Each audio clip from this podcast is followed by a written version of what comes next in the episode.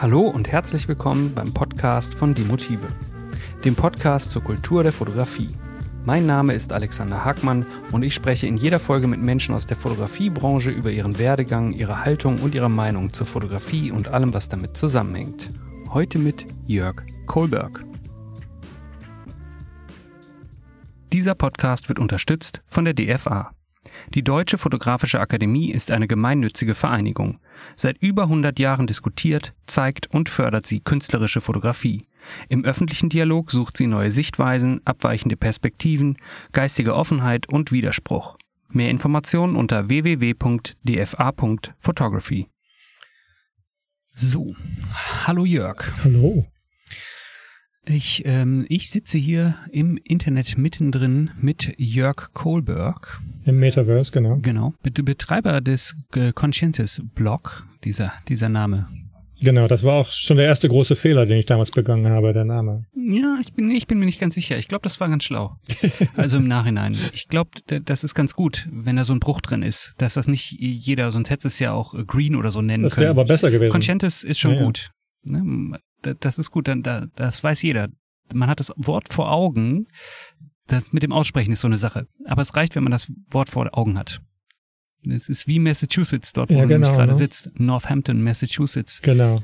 Für diejenigen, die der Geografie nicht ganz so mächtig sind, so wie ich, oberhalb von New York, äh, Ostküste. Genau, Ostküste, ungefähr anderthalb Autostunden von äh, westlich von Boston. Ungefähr vier Autostunden US-Autofahrt, ne? Auto, Autobahn mit Tempolimit und alles kaputt. Also ungefähr vier Stunden nördlich von New York. Ja, wäre hier in Deutschland wahrscheinlich auch so vier Stunden. Äh, ja, kann gut sein, genau. Ist auch überall Tempolimit. Äh, du beschreibst dich selbst als Autor, Fotograf und Lehrender. Also ich habe das jetzt mal frei übersetzt. Ja, ja. Ähm, du hast gelehrt am Massachusetts äh, College of Art and Design, der Rhode Island School of Design und an der University of Hartford. Mhm. Und du bist Gründer von Consciences. Und deshalb dürften dich wahrscheinlich 99,99 Prozent äh, dieser Zuhörer hier kennen. Wir steigen jetzt mal ganz simpel damit ein. Ähm, was war deine Motivation, damit anzufangen? Äh, mit dem Blog? Ja. Die Motivation war äh, eigentlich, ich war, also jetzt muss ich ein bisschen zurückgreifen, das ist jetzt ganz furchtbar langweilig, aber so beim Podcasten kann man ja immer auch so den, den Vor, den Knopf drücken dann, ne? So, also jetzt fünf Minuten vorspringen. Also ich war ähm, schon relativ lange im Internet unterwegs, hatte irgendwie, ich glaube, das war irgendwie 1993, hatte ich irgendwie einen äh, so, so einen kleinen Job an der Uni, als, als ich in Bonn studiert habe, Diplom, äh, so, so einen kleinen ähm, Job angenommen und da hatte ich meinen ersten Internet-Account, äh, also so mit E-Mail und so und habe dann relativ schnell bemerkt, da gingen so ein paar Sachen, die ich sehr interessant fand.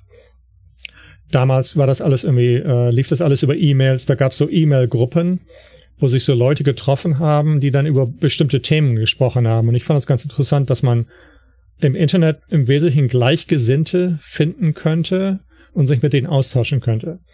Ähm, da kam dann aber auch direkt schon am Anfang das dazu, was man jetzt halt im großen Maßstab auch, ich glaube, gesellschaftlich wahrgenommen hat, nämlich diese ganzen Probleme, die man jetzt äh, äh, bei Facebook kennt. Das gab es damals auch schon, also so Trolls und so anonyme Accounts und also diese ganzen Sachen, die gab es dann schon. Aber mal abgesehen davon fand ich das irgendwie ganz spannend ähm, im Internet praktisch so eine Art von, ähm, naja, so ein Forum zu haben, wo man sich auf der einen Seite austauschen kann und auf der anderen Seite kann man dann auch ähm, so, eine, so eine Sammlung von interessanten Informationen zusammen erstellen. Das klingt jetzt alles irgendwie furchtbar langweilig, weiß ich auch, aber so fing das an. Und ich, ja, ich, ich weiß nicht, ob das so langweilig ist. Du darfst deine ähm, äh, Hörer und natürlich Leser äh, nicht unterschätzen. Nee, ich, und, ich unterschätze sie auch nicht. Ich finde das selber nur so langweilig, weil das ist alles, genau, das ist alles so, so, naja, so technisch und naja, aber wie gesagt, also dann habe ich, ähm, danach gab es dann irgendwie zwei so ähm, Plattformen, auf denen ich tätig war, so als Blogger im, im so privat, so im, im weitesten Sinne. Eins war wirklich nur so Privatblogger, das andere war so, so ein früher Versuch von jemandem, so eine Plattform zu erstellen, wo verschiedene Persönlichkeiten oder so dann äh, Vorschläge machen. Die Idee war dann, dass man als, als Besucher sich so die Leute raussucht, die man vielleicht ganz interessant war und jede Woche gab es dann so, so Vorschläge, was man sich so angucken könnte. Also der Jason Kotke in, in, in, den USA hat das also ja auch so, das ist so der vielleicht bekannteste Blogger, der so auf diese Art und Weise gearbeitet hat. Und ich fand das ganz interessant, hab dann aber schnell gemerkt, dass man durch diese Plattform dann sehr eingeschränkt ist, weil die Plattformen zum einen ganz komische Sachen angeboten haben und dann zum anderen haben die sich aber auch ständig irgendwie die, die Bedingungen dann abgeändert und die, die Interfaces, also wie das aussah, wurde dann immer abgeändert. Und ich dachte mir, das ist irgendwie blöd. Ich möchte da ein bisschen mehr Kontrolle haben, so dass ich am Ende nicht nach einem Jahr feststelle, oh, jetzt sieht's alles ganz anders aus oder jetzt läuft das nicht mehr. Also im Wesentlichen wollte ich, und das klingt jetzt so, als ob ich irgendwie einen Plan gehabt hätte, hatte ich aber nicht. Ich wollte alles genau das vermeiden, was sich dann später in der Blogger-Szene abgespielt hat. Also wo zum Beispiel Blogger.com dann nach verkauft wurde und dann ging es plötzlich nicht mehr und dann ist die Firma eingegriffen und MySpace ist ja dann mittlerweile auch verschwunden. Äh, Tumblr ist mittlerweile auch tot. Genau, Tumblr ist tot, weil ja, Yahoo das gekauft hat. Flickr war früher auch ganz toll, dann wurde es mhm. gekauft. Und ich habe dann gedacht, okay, ich äh, bezahle dann halt mein eigenes Hosting. Äh, Damals konnte man die Software noch relativ problemlos selber äh, einrichten. Ich war auch eine Zeit lang als Software-Engineer tätig und habe dann gedacht, ich mache das also weiter, nur eben auf meiner eigenen Plattform. Und zu der Zeit gab es dann auch schon so ein paar Leute, die das gemacht haben, auch im Bereich Fotografie. Und meine Lieblingsblogs zu der Zeit waren halt Consumptive, das gibt's jetzt gar nicht mehr. Und also auch mit C, ne? Und, ja, und äh, klingt auch insgesamt sehr ähnlich. Genau, und, und ja, das wird jetzt noch besser, ne? Coincidences, das war auch so ein Fotoblog. Und da dachte ich mir, wenn ich jetzt was mache, dann sollte mein Blog eigentlich auch irgendwie mit C anfangen und irgendwie ein Adjektiv sein. Ja, das, das klingt jetzt völlig. Also, ja, das, das, klingt das jetzt, hat mega gut funktioniert. Klingt jetzt total blöd. Im Nachhinein will ich das auch nicht mehr machen. Dann dachte ich so, welches Adjektiv beschreibt dich denn jetzt so? Und dann dachte ich mir, naja, conscientious, also so gewissenhaft, das geht dann schon. Das war aber eine ganz blöde Idee, weil auf der einen Seite als als äh, nicht Englisch sprechender gibt's da Probleme, wie spricht man das eigentlich aus? Mhm. Also schon mal von der Hinsicht ganz blöd. Und, und auch Englisch äh, Sprechende wissen oft gar nicht, wie man das schreibt.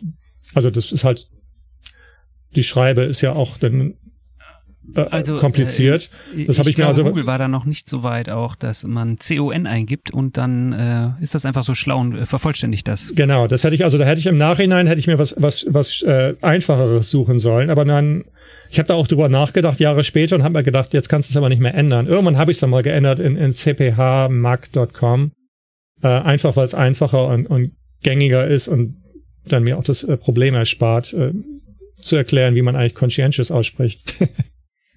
Ja, aber äh, das hast du 2013 gemacht, oder? Genau, da habe ich das umgestellt. Das waren dann halt immer zwischendurch, musste man dann halt immer wieder mal die, die Software updaten. Und ähm, mir hat dabei jemand geholfen, also dann auch das, ich konnte das dann auch gar nicht mehr. Das wurde dann so kompliziert, äh, die Software da hat mir dann jemand geholfen, das entsprechend auch visuell umzustellen und, und dann ein bisschen besser zu strukturieren. Also, ähm, um, um jetzt mal ein bisschen einzusteigen und trotzdem diese schnarchige Frage zu umgehen, wie bist denn du zur Fotografie gekommen? Ich habe mal versucht, ein wenig zu recherchieren, was denn so dein erster Blogbeitrag war, also zur Fotografie. Und ähm, warte, ich muss kurz nachgucken. Am 10. Juli 2002 hast du auf Consumptive.org verwiesen. genau. Ja, ich bin sehr gut im Recherchieren. Sehr gut, ja. Und ähm, äh, fünf Tage danach hast du einen kleinen Beitrag geschrieben zu äh, Yusuf Kash. Das war am 15. Juli 2002, dass er so ein bisschen underrated ist und viele ihn nicht so richtig auf dem Schirm haben. Als ich das gelesen habe und gesehen habe, da muss ich zugeben, äh, ist mir ein bisschen das Herz aufgegangen, denn ich bin selber ein äh, kleiner Yusuf Karsh-Fan. Ich habe sogar dieses Fotobuch, beziehungsweise das heißt äh, Karsh Portfolio. Es ist eines der wenigen Foto-Fotobücher, was ich besitze.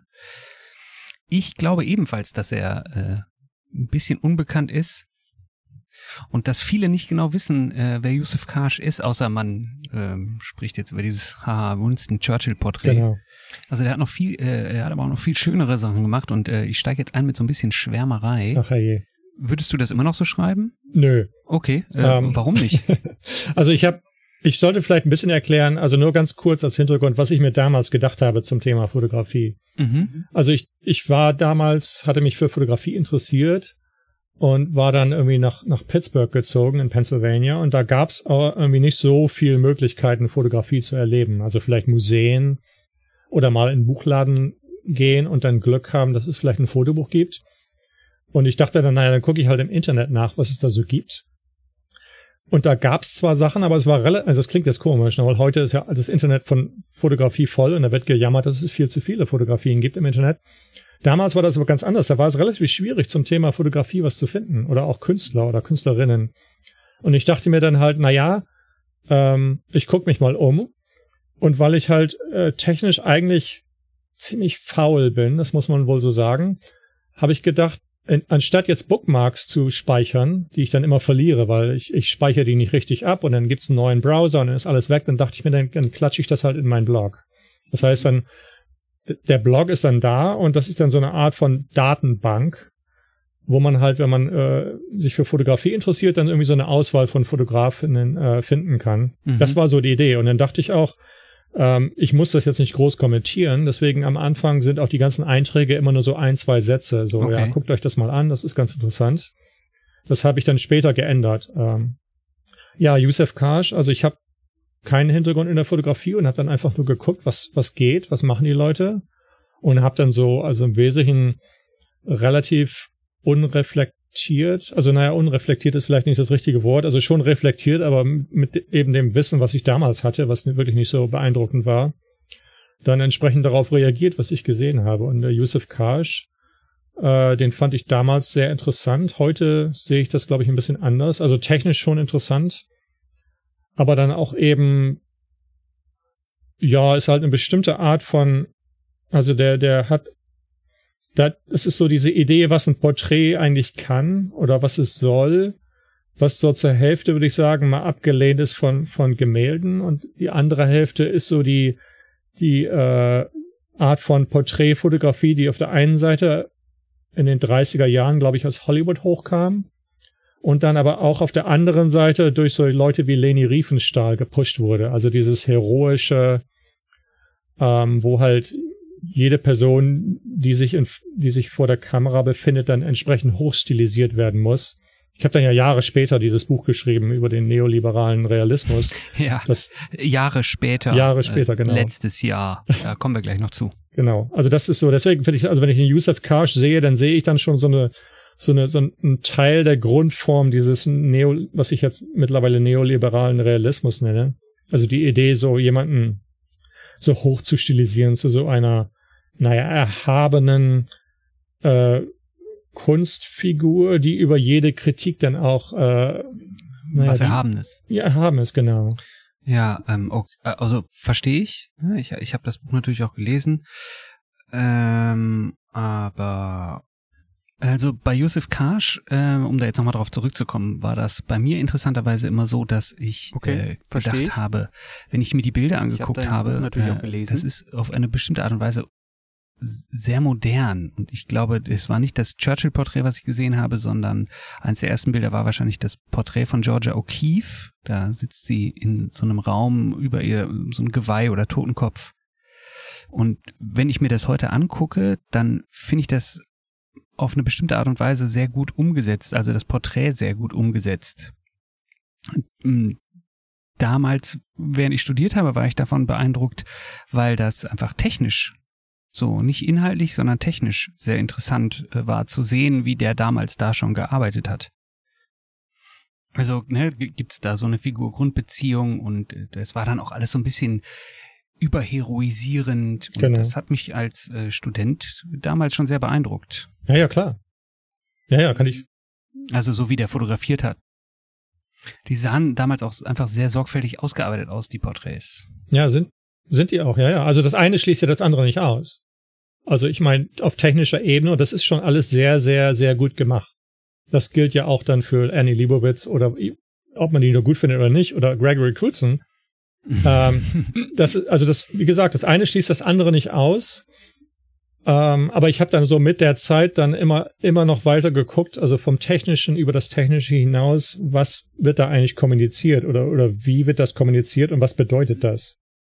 Ja gut, da äh, da sind wir natürlich dann jetzt äh, direkt bei deinem Buch. Ja, müssen wir nicht. Wir können auch am Anfang bleiben. Doch, doch, doch, doch, doch. Auf jeden Fall müssen wir das. Ganz besonders aufgrund deiner Kritik, also ich nenne es jetzt mal vorsichtig äh, Kritik an äh, Gregory Crutzen. Ja, also äh, ne, kritisiert wird er des Öfteren, aber was ich gedacht habe, als ich dein Buch gelesen habe und ähm, was mir vorher so auch noch nicht aufgefallen ist, was mir erst klar wurde, als ich das gelesen habe, ist, dass das tatsächlich so ist. Ne? Da äh, bei Gregory Crutzen stehen einfach äh, Leute einfach immer rum, meistens äh, Frauen halb nackt oder genau. gar nicht bekleidet und irgendwie weiß keiner warum. Eigentlich weiß es keiner und es sieht nur gut aus. Also gut aussehen im Sinne von einer äh, Tradition aus Hollywood, dass das alles so ein bisschen filmisch aussieht. Mhm. Äh, ähm, du sprichst dann auch noch äh, von den Tönen in den Bildern, also nicht nur bei Crutzen, sondern auch bei der anderen Person, die du nennst, bei Andy Liebowitz. Also da geht es dann so ein bisschen um das Grading und die Haut- und Farbtöne allgemein im Bild. Ähm, jetzt hast du eben selber schon gesagt, das äh, Buch heißt Photography's Neoliberal Real, Realism. Realism. Also der neoliberale Realismus der Fotografie. Magst du das einmal ganz kurz, also ganz kurz, ja, das ist ein sehr dehnbarer Begriff, äh, mal ganz kurz erklären? Also, wie bist du überhaupt dazu gekommen? Wie, wie, wie bist du auf den Gedanken gekommen? Das hat sich, ähm, das hat sich so ergeben, eigentlich durchs Schreiben. Das ist eigentlich die Sache, die ich an, an, am Schreiben sehr schätze, dass wenn ich oft, nicht immer, aber oft, wenn ich anfange zu schreiben, dann, dann ergibt sich das so, dass also die Erkenntnis kommt dann durch das Schreiben. Das arbeitet sich so aus. Ich habe damals, äh, damals klingt auch wieder gut, ne? ich war zu lange im Internet. Für mich ist damals, also für die Leute, die zuhören, damals bedeutet im Wesentlichen für mich fünf Jahre, vor fünf Jahren. Man gewöhnt sich da so dran. Alles, was irgendwie fünf Jahre her ist, dann schon irgendwie die, die wilde Vergangenheit. Ich habe irgendwann mal ein Buch, äh, kam ein Riesenpaket in, in, in der, äh, mit der Post an und ich dachte mir, hey, schön, tolles Paket, richtig schwer, richtig groß, ich krieg ja gern Geschenke. Und da war ein Buch von Annie Liebowitz drin. Und dann war ich irgendwie total angepisst, wenn ich das mal sagen darf. Weil ich dachte mir, was ist denn das für ein Scheiß? Wieso kriege ich jetzt ein Buch von Annie Liebowitz? Weil ich fand die irgendwie schon immer furchtbar.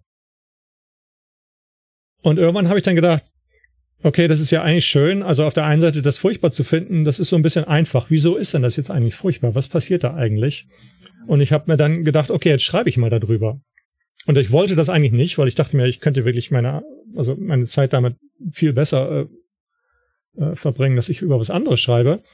Habe mich dann aber irgendwie äh, mir dann gesagt, okay, jetzt machst das mal. Und habe dann angefangen, einfach mal zu gucken, was sie eigentlich macht oder was in den Bildern abgeht. Und habe dann, also dann das, das Heroische fiel mir auf. Und dann fiel mir auch auf, in dem Buch waren also praktisch, das war so ein weites Spektrum der USA. Das, also ich glaube zu der Zeit, der Trump war schon Präsident und Harvey Weinstein hatte gerade sein Me Too, also der war so gerade abgesägt worden für die ganzen Sachen, die er den, äh, den vielen Frauen in Hollywood angetan hat. Und die beiden waren dann also in dem Buch so immer noch drin. Und da waren dann auch so die Leute von Goldman Sachs drin, die damals die US-Konjunktur und beinahe die Weltkonjunktur abgedreht hätten. Aber die die waren halt immer noch drin und so richtig heroisiert. Und dann neben Hillary Clinton. Und dann dachte ich mir, was geht jetzt eigentlich hier ab? Wieso? Also eine, eine Haltung gab es da irgendwie nicht. Ich habe mir gedacht, was ist jetzt eigentlich die Haltung da von, von, dieser, von dieser Künstlerin? Und dann habe dann schnell gemerkt, das waren ja auch zum größten Teil, war das ja, waren das Arbeiten, die waren halt für so eine Zeitschrift äh, entstanden. Also für die Titelseite von Vanity Fair oder Vogue oder wie die alle heißen. Und ich habe dann, dann habe ich gedacht, okay, also auf der einen Seite weiß ich jetzt nicht, ob das nun wirklich Annie Leibovitz, ob das nun ihre Idee ist oder nicht. Aber es ist ganz klar, die Bilder haben eine Funktion, und zwar die Funktion, als Titelseite auf so einer Zeitschrift zu funktionieren. Was, was ist diese Funktion? Was bedeutet das? Und was bedeutet es, dass egal wer es ist, alle Leute so heroisiert werden und wer sind diese Leute eigentlich? Und daraus ergab sich dann, ich habe mir das dann angeguckt und dann, das war reiner Zufall, dass ich äh, das Jahr davor, das klingt jetzt wie so ein bisschen wie so ein Sprung, ist es aber nicht. Das Jahr davor hatte ich, hatte ich dann ein Buch gelesen von Boris Greuß über äh, sozialistischen Realismus.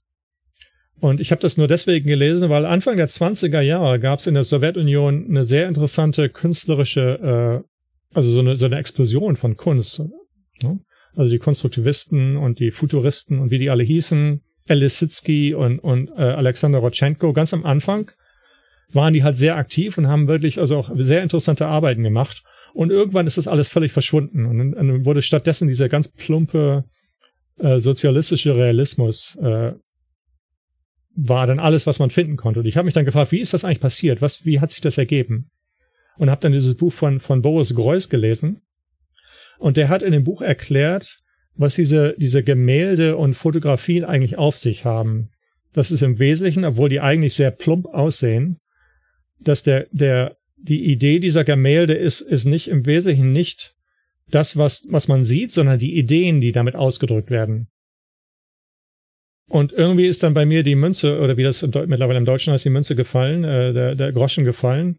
Habe ich mir gedacht, das ist eigentlich genau die gleiche Idee, die sich halt äh, in diesen Bildern von Annie Leibovitz abspielt. Da geht es im Wesentlichen darum, dass eine Ideologie äh, mit Bildern ausgedrückt wird. Und die Beschreibung, die Boris Greuß äh, gefunden hat, die, die habe ich dann äh, relativ einfach übertragen können auf diese Bilder von Annie Leibovitz. Da geht es im Wesentlichen darum, die Ideologie des Kapitalismus oder jetzt des neoliberalen Kapitalismus wird da mit Bildern ausgedrückt. Die Ideologie ist relativ einfach. Also ich lebe ja in den USA, wo das alles sehr viel weit verbreiteter ist äh, als in Deutschland. Obwohl jetzt die FDP ja bald an der Macht ist, dann gibt es ja noch mehr. Ähm, die Idee halt, dass wenn man halt sehr hart, wenn man, wenn man wirklich hart arbeitet und sich wirklich Mühe gibt, dann wird man halt erfolgreich. Ja, ja also wie auch immer erfolgreich aussieht. Genau, also es geht halt wesentlich darum, dass äh, finanzieller und wirtschaftlicher Erfolg ist also verdient. Mhm. Der ist nicht vererbt. Das ist jetzt die, Theor die Ideologie. Ne? Also das nicht, ich glaube da nicht dran. Das ist nicht vererbt. Das liegt einfach daran, dass diese Leute wirklich sehr, sehr hart arbeiten und sich ihren Erfolg verdienen. Also man braucht ja wirklich nur am FDP-Wahlprogramm nachgucken, da steht das alles drin. Und das ist die, die Ausdrucksweise in Bildern, ist eben genau das. Diese ganzen Leute, die Anne Liebowitz abbildet, sind halt entweder sehr reich oder sehr Macht, haben sehr viel Macht. Oder sind sehr berühmt. Oder sind sehr berühmt. Und da gibt's natürlich auch Überschnitte, weil wenn man entsprechend viel Macht hat in den USA, wird man auch schnell sehr reich. Und berühmt. Und berühmt, ne? Das, das wurde dann so abgebildet. Und dann dachte ich mir, das ist ja eigentlich interessant. Wenn das jetzt stimmt, was ich mir so ausgedacht habe, dann müsste es doch eigentlich auf der anderen Seite auch das Gegenmodell geben. Weil das Gegenmodell, und das wird von den Republikanern auch immer wieder angebracht, oder auch in Deutschland gibt es ja auch Hartz IV, ne? Das Gegenmodell ist, dass die Leute, die eben arm sind, die sind halt deswegen arm, weil sie faul sind. Nicht, weil sie keine Gelegenheit haben, einen vernünftigen Job zu finden oder weil ihre Eltern vielleicht nicht reich sind oder weil sie in einer Gegend leben, wo keine Berufe und keine Jobs zu finden sind, sondern sie haben halt selber Schuld. Die sind halt Wie faul. Bei Recruitsen, wo sie alle nur rumstehen und rumliegen. Genau, und dann habe ich mir gedacht, was ist jetzt das eigentlich das Gegenmodell von Annie Leibovitz? Und irgendwann morgens, kurz nach dem Aufwachen, dachte ich mir dann, ja, Gregory Crutzen, das macht total viel Sinn. Und so ergab sich das dann, dass ich also dachte, okay, jetzt ist jetzt relativ interessant, dass diese beiden also diese Gegenpole bilden. Der Kapitalismus, der halt diese Leute feiert, die halt angeblich sehr hart arbeiten und deswegen erfolgreich sind und reich sind. Und die Leute, die dann eben die Versager dieser ganzen Sache, die halt nicht hart arbeiten, die einfach nur faul sind, naja, die kriegen dann halt vor Augen geführt, wie das aussieht bei Gregory Crutzen, wo halt alle Leute halt so, ja, die sehen halt alle sehr niedergedrückt aus, hängen halt in diesen, diesen, äh, diesen Häusern ab, die irgendwie so mid-century, also irgendwie Mitte der 50er, 60er Jahre in den USA mal gebaut worden sind, seitdem aber nie wieder renoviert wurden. Oder stehen auf irgendwelchen Straßen rum. Stehen auf irgendwelchen Straßen rum. Die Ironie ist, der hat das also wirklich äh, so 30 bis 40 Meilen von hier, wo ich lebe, fotografiert. Also ich könnte da auch direkt hinfahren. Ja, kannst du auch so, hinfahren und äh, dich hinstellen. ich könnte mir, genau, kann, ist eigentlich keine schlechte Idee, das auch mal machen. Ne? Und so hat, so hat sich das dann ergeben. Und ähm, ja, und den, den, den Andreas Gurski habe ich dann später noch dazu gefügt, weil ich mir dachte, okay, wenn ich schon das Thema äh, behake, neoliberaler Realismus, also die, die Ideologie des, äh, des Kapitalismus, in dem, in dem wir jetzt leben müssen, dann gibt's ja auch noch die Idee des, des äh, Sublimen, also des Erhabenen. Und wie manifestiert sich das? Und dann fiel mir der Gurski ein. Und ähm, ich habe die drei Leute im Wesentlichen deswegen auch ausgewählt. Ich hätte noch viel mehr Fotografen und Fotografinnen äh, nehmen können. Aber ich dachte mir, ich nehme jetzt nur mal die bekanntesten und reichsten Fotografen, weil da irgendwie auf Fotografinnen irgendwie äh, kritisch zu verweisen, die vielleicht nicht so viel Erfolg haben oder halt äh, nicht so reich sind, fand ich irgendwie ein bisschen unfair. Ja, aber es und man muss dazu, äh, dazu sagen, also äh, fangen wir ein bisschen anders an. Es, es gab ja äh, zwei äh, Rezensionen dazu, zu dem Buch. genau. Ja, du lachst schon. Und in, in beiden Rezensionen äh, in, hier in Deutschland genau. wurde quasi moniert, dass äh, du nur diese diese drei Personen anführst. Genau. Also warum denn nicht mehr? Das äh, kann man natürlich so stehen lassen. Andererseits dachte ich auch, ja, was willst du denn jetzt machen? Willst du jetzt alle aufzählen, die es gibt?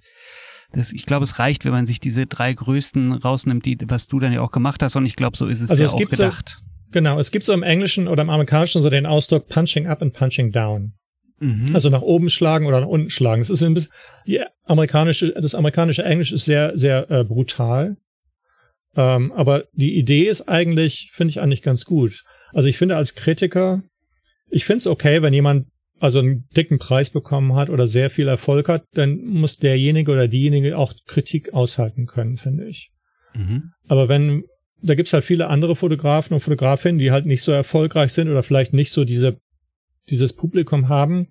Und das war dann für mich, da dachte ich mir, ich möchte eigentlich ungern so Punching Down betreiben. Das ist auch, mache ich auch auf meiner Webseite so. Also wenn ich ein Fotobuch sehe, was, was ich wirklich schlecht finde, und das ist das erste Buch von irgendeiner Fotografin oder von irgendeinem Fotografen, dann schreibe ich da im Üblichen keine scharfe Kritik, weil ich irgendwie das unfair finde. Äh, das kann man mir vorhalten, das finde ich auch okay, aber ähm, also naja, also ich, ich frage mich dann auch, äh, wo, wo, wem soll das helfen und wo, genau. wohin soll das führen? Also wenn du da so einer jungen Fotografin dann äh, quasi so äh, von oben draufhauen Ne, du hast ja quasi auch eine ge gewisse ja, Reichweite. Ich nicht, also das, gut, das, nee. das, es hilft keinem und wem soll das was bringen? Also ich würde das noch nicht mal als unfair bezeichnen, wenn ich jetzt drüber nachdenke. Du bist halt Kritiker und ähm, du rezensierst Bücher. Es ist immer die Frage, ähm, ist es das überhaupt wert, dass du dich jetzt hinsetzt und da äh, eine negative Kritik zu irgendwas schreibst, anstatt dich mit irgendwas Positivem auseinanderzusetzen? Ja, das sowieso nicht. Nee, nee, nee, das will ich sowieso nicht machen. Ähm, also meine Idee ist eigentlich immer gewesen, eigentlich möchte ich, es hat sich jetzt, es ist jetzt leider nicht mehr so. Es klingt jetzt vielleicht auch irgendwie, als, als ob ich da jetzt irgendwas erzählen würde, was, an das ich nicht glaube, aber ich wollte eigentlich immer nur einen Diskurs anstoßen mhm. und nicht sagen, okay, so ist es jetzt. Ich sehe das Buch eigentlich auch als, als Anregung für einen Diskurs. Insofern ist es eigentlich auch egal für mich, dass es jetzt nur drei FotografInnen sind mhm. und dass es mehr sein könnten. Ähm, ich finde es auch nicht so wichtig, ob mir die Leute nun zustimmen oder nicht, sondern ich sehe das Buch mehr so als Anregung. Ja, diskutiert jetzt mal oder kann das so sein? Ist das möglicherweise der Fall? Und wenn nicht, was stimmt jetzt an dem, an dem Argument nicht? Das war mir wichtiger, als zu sagen, okay, hier sind jetzt 30 Fotografen, die so herrlich unser, unseren Kapitalismus bebildern. Dann wäre das halt so eine Art von Survey geworden. Das macht ja dann auch keinen Sinn. Ja, äh, nee, also äh, die Frage kommt ja auch so ein bisschen daher, dass es äh, jetzt nun mal diese zwei Rezensionen gibt und äh, interessanterweise in der einen stand ja auch, dass die Grundidee eigentlich gar nicht so weit hergeholt ist. Mhm. Also ähm, äh, so habe ich das verstanden. Und wenn man das liest, merkt man das auch, dass das, also dass du hattest nicht vor, da eine absolute Aussage zu treffen. Und das ist ja nun mal auch ein äh, eher essayistischer Text, den du sehr locker geschrieben hast würde ich mal behaupten. Und äh, also bei mir hast du bezweckt, dass ich da definitiv drüber nachgedacht habe. Das heißt, es ist ja schon mal eigentlich äh, ganz gut gelaufen. Und ähm, jetzt verstehe ich auch den Satz zu Yusuf Kash, der ja eigentlich eher da auch schon mit reinfallen könnte. Könnte, ja. In, ich, ich meine, es war auch eine andere Zeit. Ich weiß nicht, wie sehr man das an der Zeit festmachen sollte, aber vielleicht spielt es auch eine Rolle. Äh, wie weit es bei ihm Auftragsarbeiten waren, weiß ich gar nicht. Ähm, es war eine andere Zeit. Ganz ich meine, interessant, also es auch bei, vor allem bei Andy Leibovitz ja alles ähm, Auftrags, sowieso schon Auftragsarbeiten waren, also für die ähm, Vanity Fair und da müssen wir uns ja jetzt auch nichts vormachen. Das ja, ist ja. jetzt nicht so, als wenn die Vanity Fair großartige Inhalte oder so zu verkaufen hat. Die äh, wollen Anzeigen verkaufen am Ende des Tages.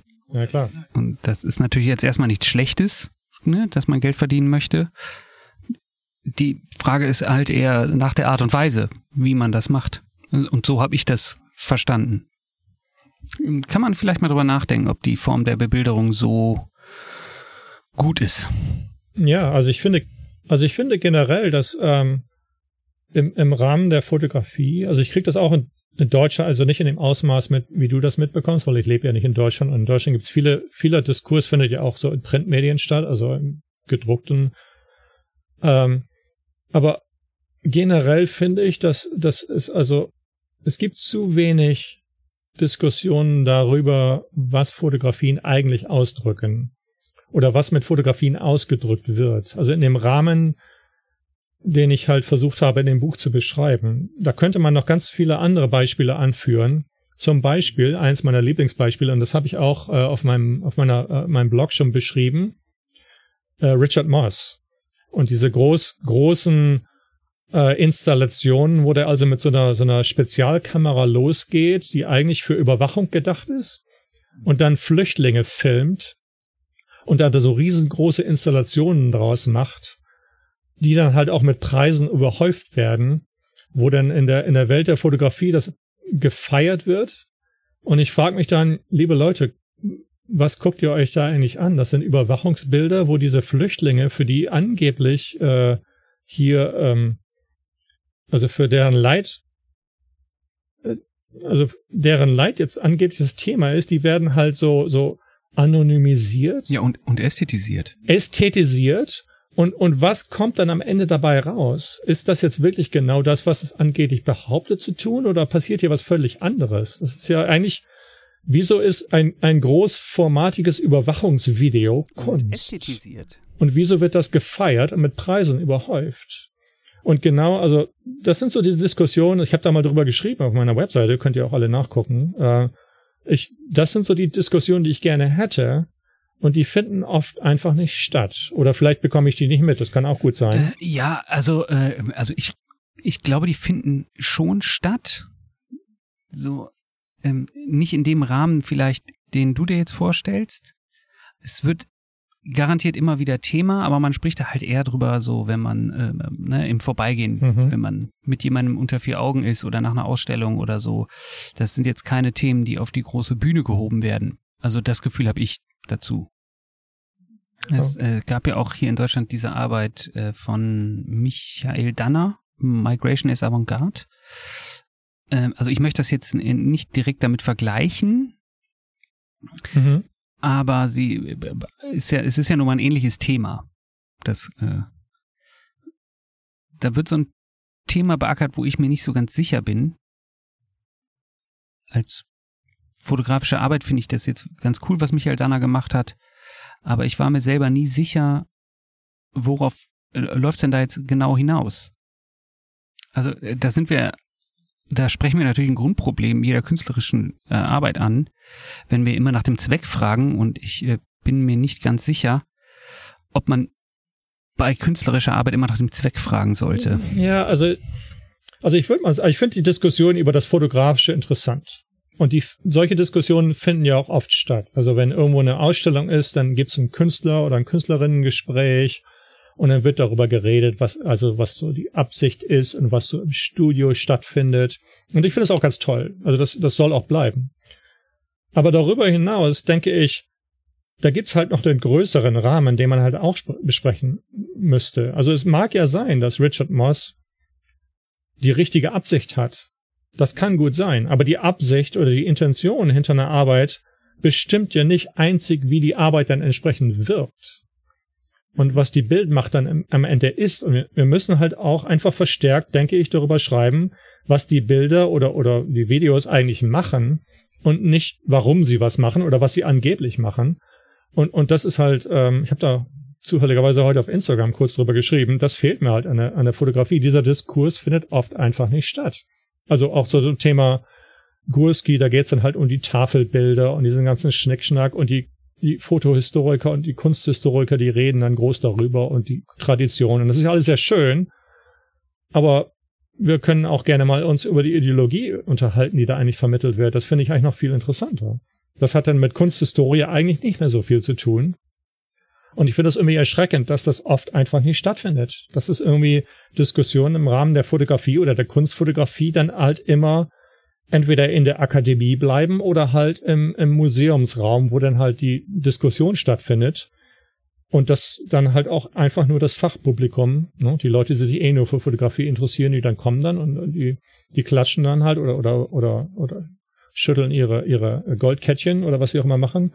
Und das war's dann. Ja gut, okay. Also die, die Frage, die du jetzt hier dann so ein bisschen durch die Blume stellst, ist, äh, ist ja die Frage, wo kommt das überhaupt alles an? Genau. Wer hier öfter zuhört, wird auch schon gemerkt haben, dass ich mir auch manchmal nicht ganz sicher bin, ob wir uns nicht auch in unserer eigenen Bubble immer nur im Kreis drehen. und alles, äh, was wir produzieren, äh, sowieso äh, nur für uns selber produzieren und ähm, der Rest, der Rest, an die das herangetragen wird, äh, sowieso schon alles wissen. Also wir haben, da ist man in so, in, in so einer Schleife gefühlt, dass alles, was wir machen, also der, der Empfänger und die Empfängerin, das sind ja meistens Leute, die müssen wir nicht mehr überzeugen. Genau. Äh, die meisten, die, die wissen das ja alles schon, weil sie entweder aus einem äh, akademischen Hintergrund kommen oder Umfeld und im besten Fall einen etwas größeren Horizont haben oder weil man eben äh, einfach interessiert ist und sich nicht nur für Fotografie interessiert, sondern meinetwegen auch für die Welt an sich. Mhm. Ähm, also, das, ich, ich verstehe das total. Gleichzeitig bin ich mir irgendwie nicht ganz sicher, worauf das denn dann genau hinausläuft. Ich meine, ähm, was soll das? Wir müssen uns mit was anderem beschäftigen. So, also, also wir, ne? Ich meine damit jetzt äh, Menschen wie uns, die sich hauptsächlich mit Fotografie auseinandersetzen. Oder äh, was soll man machen? So reinsprechen wie ich? Für wen machen wir das denn dann? Genau. Also machen wir das für uns selber. Ich kann das für mich sagen, ich mache das wahrscheinlich hauptsächlich für mich, weil ich dabei sehr viel lerne und im besten Falle diejenigen, die zuhören, auch irgendwas. Ob es jetzt Menschen gibt wie meinetwegen äh, Verwandte oder Leute, die mit dieser Fotoblase überhaupt nichts zu tun haben, die dann sagen, oh, da habe ich aber auch was bei gelernt, äh, fände ich cool, kann ich mir aber irgendwie nicht so richtig vorstellen. Ja, also es, ähm, das treibt mich jetzt schon seit Jahren um, also genau der Gedanke. Also ich denke, da, da, da gibt's, ich glaube, da gibt's zwei Aspekte, die ich, die ich, die für mich wichtig sind. Also zum einen ist der Aspekt, ich denke mal, äh, in dieser Blase, in der wir uns befinden, ich beschreibe die mal als Fotoland oder Fotoland, mhm. sollten wir uns echt mal öfter fragen, ob das, was wir eigentlich von uns geben, wirklich stimmt. Ob wir wirklich mit unseren eigenen Arbeiten oder, oder mit den Arbeiten der anderen, das ist ja einfacher, ne? äh, so kritisch sind, wie wir, wie wir es eigentlich sein müssten. Und das ist dann wieder die, die Sache mit dem, diese Sache mit dem Buch. Ne? Einfach mal reingucken, ist das jetzt wirklich so? Können wir da ein bisschen tiefer äh, forschen oder gucken? Und auf der anderen Seite, also ich habe da jetzt viele Jahre auch unterrichtet, gelehrt. Und ich habe äh, in so, so einem MFA-Programm, also so ein Masters-Programm gelehrt. Und ich habe den, den Studierenden immer gesagt, pass mal auf, wieso habt ihr als, als Endprodukt für eure Arbeiten entweder das Fotobuch oder die Galerie. Das ist ja auch schön, da habe ich auch nichts dagegen. Aber gibt's da nicht andere Möglichkeiten, um vielleicht mal mehr Leute zu erreichen? Und in all den Jahren habe ich vielleicht eine Handvoll, aber wahrscheinlich weniger Leute davon überzeugen können, mal was anderes zu machen. Am Ende war das halt immer, okay, wir machen jetzt ein Fotobuch, was ich auch toll finde. Ich sammle Fotobücher und so. Nichts gegen Fotobücher. Oder es muss halt eine Ausstellung in der Galerie sein. Und das war's dann. Und das ist auch okay, aber wenn man das so macht, dann darf man sich natürlich auch nicht wundern, dass man dann halt einfach in der Blase bleibt und dass dann der Diskurs auch entsprechend blasenförmig abläuft. Und ich finde es eigentlich sehr, sehr schade, weil wenn man sich äh, umguckt, dann, dann sind halt ein Wesentlichen, also ich meine, muss man das vorstellen, ich war, früher war ich Astronom. Mhm. Und als Astronome hat man einen super Vorteil als Naturwissenschaftler. Wenn man auf eine Party geht und man erzählt den Leuten, dass man Astronom ist, sind die Leute direkt begeistert. Jeder interessiert sich für Astronomie und da kommen tausende von Fragen. Wenn man irgendwie Mikrobiologe ist oder, oder Chemiker, ich glaube nicht, dass es nicht so dasselbe mhm. ist. Ne? Also ich glaube, da hat man echt Probleme oder so Philosoph, dann auf einer Party irgendwie entsprechend Smalltalk zu machen. Und mit Fotografie ist das relativ ähnlich jeder interessiert sich Fotografie, jeder fotografiert, jeder hat ein Telefon mit, mit einer Kamera drin, äh, viele Leute sind auf Facebook, Instagram, wo auch immer. Also eigentlich gibt's für KünstlerInnen eine extrem gute Möglichkeit, die Leute jetzt von dem zu überzeugen oder für das zu interessieren, was sie machen, wenn es Fotografien sind. Und genau diese, dieser Austausch findet nicht statt. Stattdessen wird sich darüber beschwert, dass, dass es zu viele Fotografien gibt, dass jeder jetzt angeblich oder jede Fotograf, Fotografin ist, da wird groß rumgejammert und ich finde das wirklich sehr, sehr schade.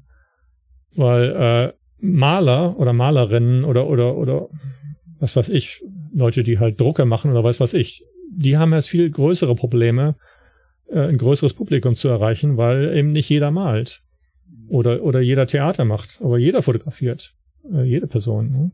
Und da ist irgendwie eine, ist so eine, so eine, so eine Möglichkeit, die da irgendwie verspielt wird. Und ich finde das einfach total schade. Also ich glaube, und äh, ich, ich stelle jetzt mal so eine These in den Raum, und da können wir gerne drüber sprechen.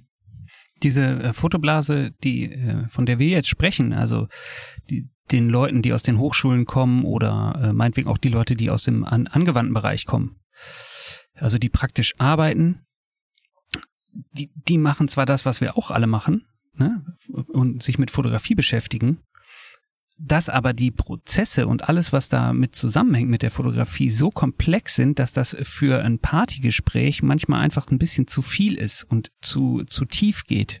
Äh, um, um, also um das auf einer Party Leuten, die da nicht drin stecken, irgendwie zu erklären.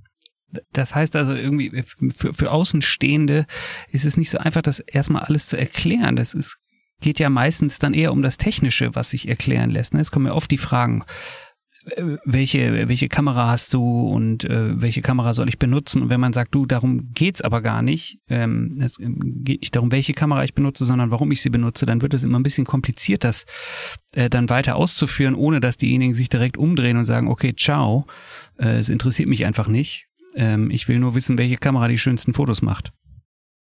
Aber äh, von den Prozessen, die quasi mit der Fotografie einhergehen, also was passiert vor dem Fotografieren, was passiert beim Fotografieren, was passiert eigentlich mit den Fotografien nach dem äh, Fotografieren, also ne, welche welche Kontexte werden da aufgemacht? Ich glaube, wenn du das ansprichst, dann ähm, wirst du auf einer Party nicht so viel Spaß haben. Also ja. da, da wirst du niemanden finden, der sich dafür interessiert. Ah, naja, aber in dem Buch spreche ich aber eben gerade nicht über die Prozesse in der Fotografie. Da sage ich, ich glaube, dezidiert, dass die Prozesse eigentlich vollkommen egal sind. Weil es geht nur noch um die Bilder. Also ich verstehe, was du meinst. Äh, wenn man eine Diskussion haben möchte über die Prozesse und die, die Gedanken, die in der Akademie stattfinden, dann ist das natürlich, das ist egal, ob man Astronom ist oder, oder Fotograf, dann ist das natürlich unmöglich. Also als Astronom könnte ich, hätte ich den Leuten auch nicht erklären können, obwohl da immer wieder gefragt wurde, wie Computersimulationen eigentlich funktionieren. Ja, das geht einfach nicht. Da kann man so grob was erzählen, aber dann, ne? Aber in dem Buch schreibe ich, ja, also die Gedanken in dem Buch sind ja auch nicht so super tiefgründig. Ne? Das ist also nicht so, das ist ja kein akademisches Buch. Da muss man jetzt nicht, nicht jahrelang Kunstgeschichte oder Philosophie studiert haben. Ich habe beides nicht studiert, um das zu verstehen. Da geht es im Wesentlichen eigentlich nur darum, was wird eigentlich abgebildet und was für Gefühle werden dadurch erzeugt und was bekommt man da so mit? Das ist eigentlich ein relativ äh, also ich würde jetzt, ich will jetzt nicht sagen, dass es nicht tiefgründig ist, weil es irgendwie schon, ich versuche schon tiefgründig zu sein, aber halt nicht akademisch, in dem Sinne, dass man das jetzt super ausanalysieren müsste. Und ich denke. Äh, nee, nee, nee, nicht, nicht wissenschaftlich, ne? Du hast ja keinen wissenschaftlichen Aufsatz geschrieben. Genau, wollte ich auch nicht. Nee, nee. Also ich denke, man ich glaube, diese Diskussionen können dann schon gehabt werden und ich finde die auch wichtig und die finden dann oft nicht statt. Das liegt aber nicht nur an, an der Kunst selber oder an Fotografinnen, das liegt natürlich auch an der Gesellschaft und, und an der Tatsache, dass auch im größeren Rahmen solche Diskussionen zumeist nicht stattfinden. Also zum Beispiel als, äh, wann war das, 2014 oder 15, der, dieser junge kurdische, äh, dieser kurdische Junge, Alan Kurdi, in der Türkei angeschwemmt wurde und die Leiche dann auf allen Titelseiten war. Das hat die Leute schon bewegt.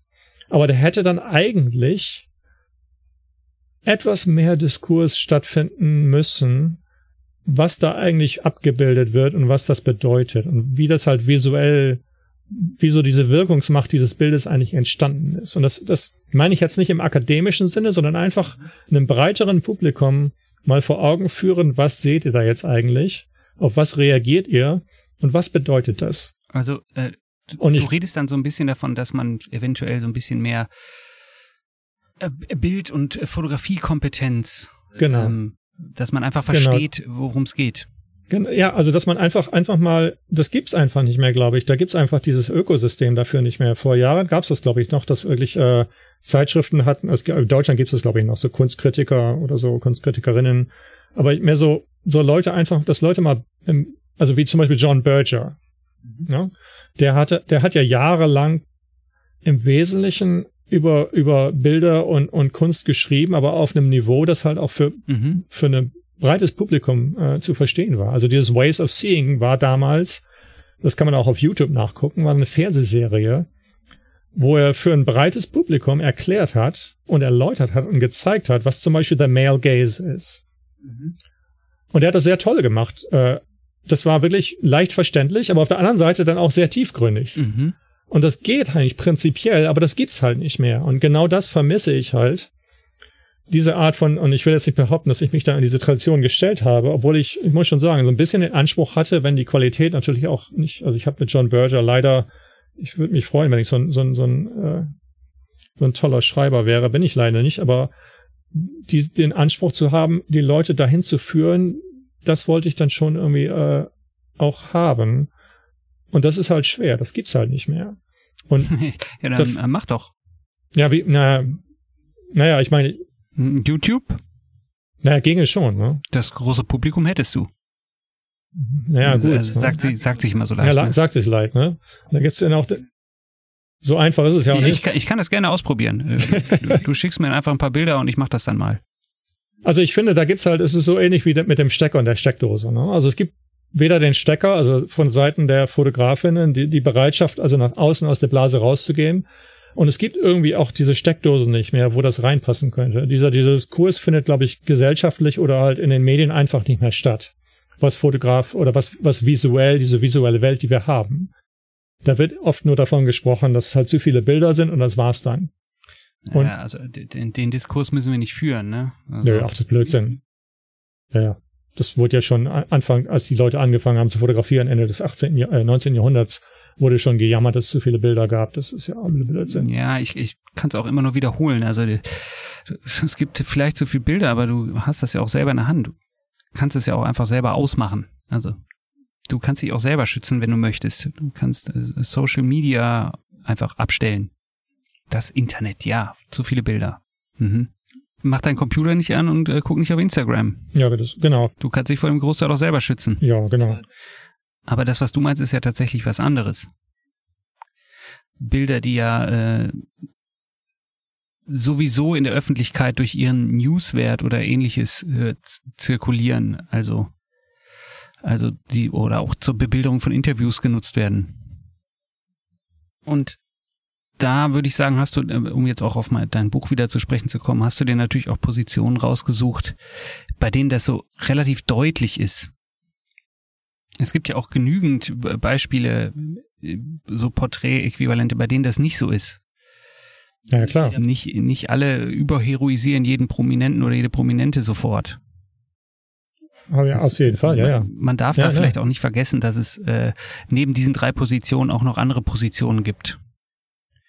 Die Idee war auch nicht zu sagen, alle Porträtfotografie funktioniert so. Es war im Wesentlichen nur ganz ein spezifischer Teil davon. Also mal ein Beispiel jetzt auch. Äh, Bundestagswahl war ja jetzt gerade. Und irgendwann hat der Olaf Scholz sich fotografieren lassen, ich glaube für die Süddeutsche Zeitung mit der Merkel-Raute. Und das haben irgendwie alle Leute mitbekommen, aber so richtig besprochen wurde das auch nicht. Das, das ist jetzt, deswegen ist es auch wichtig, denke ich, dass wir brauchen mehr Diskussionen über Fotografie, weil die Leute, die an der Macht sind oder die an die Macht kommen wollen oder auch Unternehmen oder so Leute wie, wie Mark Zuckerberg oder Elon Musk, die haben ja irgendwie schon eine gewisse Kompetenz zu wissen, dass Bilder eine Wirkungsmacht haben und die benutzen das dann auch. Und deswegen brauchen wir als, als Konsumenten, das ist jetzt ein blöder Ausdruck, aber sagen wir mal Konsumenten und Konsumentinnen, wir brauchen irgendwie die Möglichkeit, das hinterfragen zu können. Und darum geht's mir eigentlich im Wesentlichen, dass, dass wir als, als diejenigen, die halt diese Bilder sehen, dann auch direkt erkennen können, oh, jetzt werde ich hier manipuliert und das findet jetzt statt.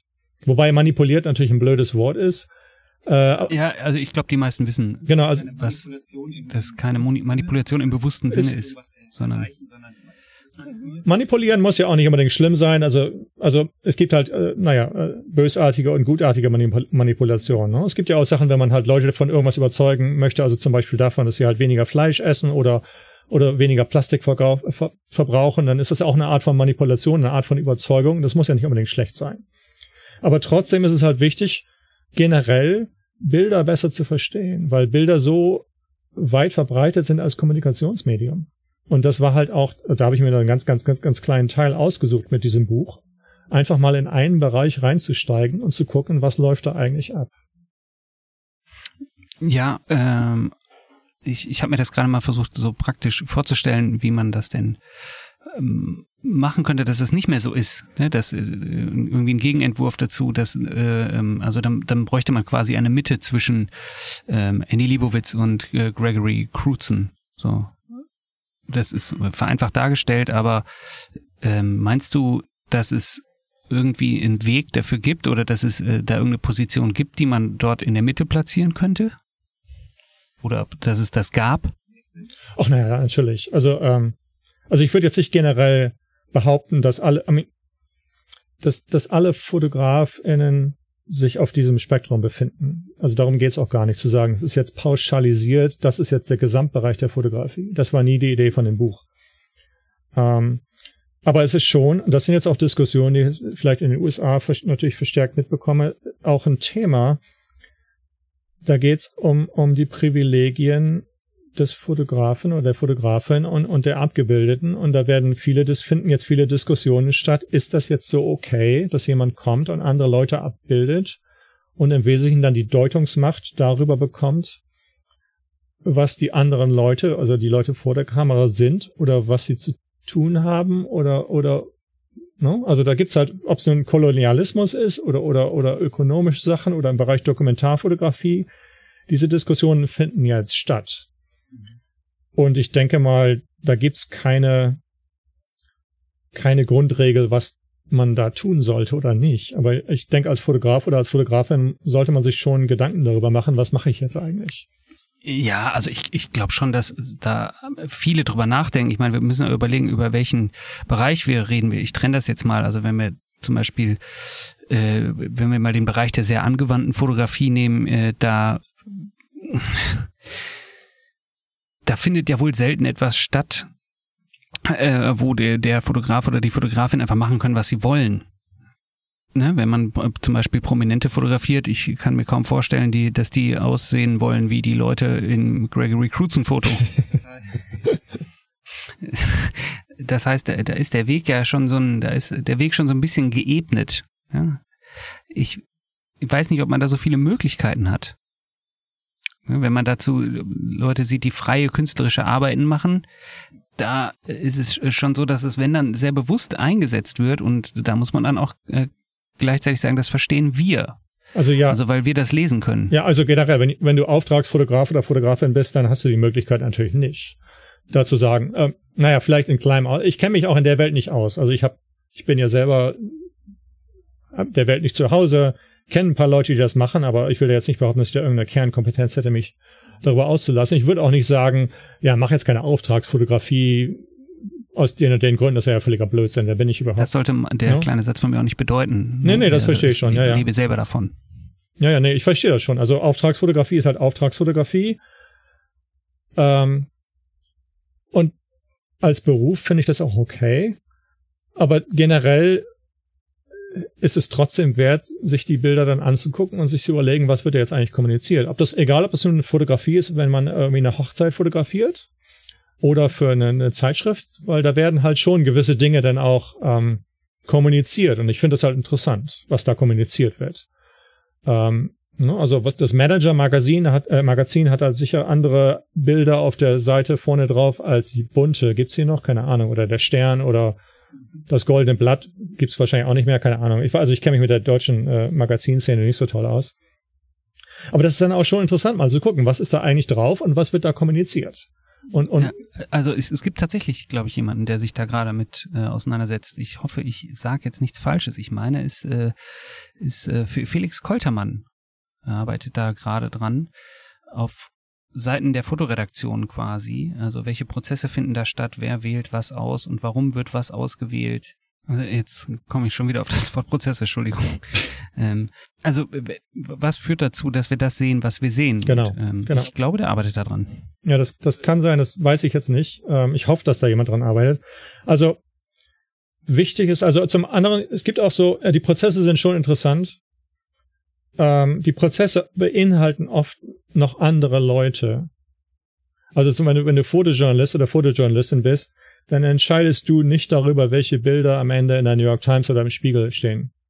Da gibt's halt noch Bildredakteure und dann gibt's natürlich auch die Leute, die die, die, die Zeitschriften, ähm, naja, die das Geld haben. Da gab's ja gerade das Beispiel mit, mit der, mit der Bildzeitung, wo dann irgendwie irgendein Verleger das, die kritische äh, Berichterstattung einfach unterdrückt hat. Ne? So, also gibt's dann schon mehr Leute.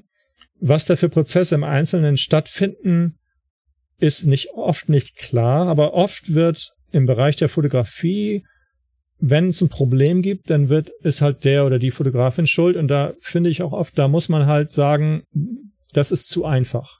Da gibt's die Bildredaktion, die da gewisse Entscheidungen trifft.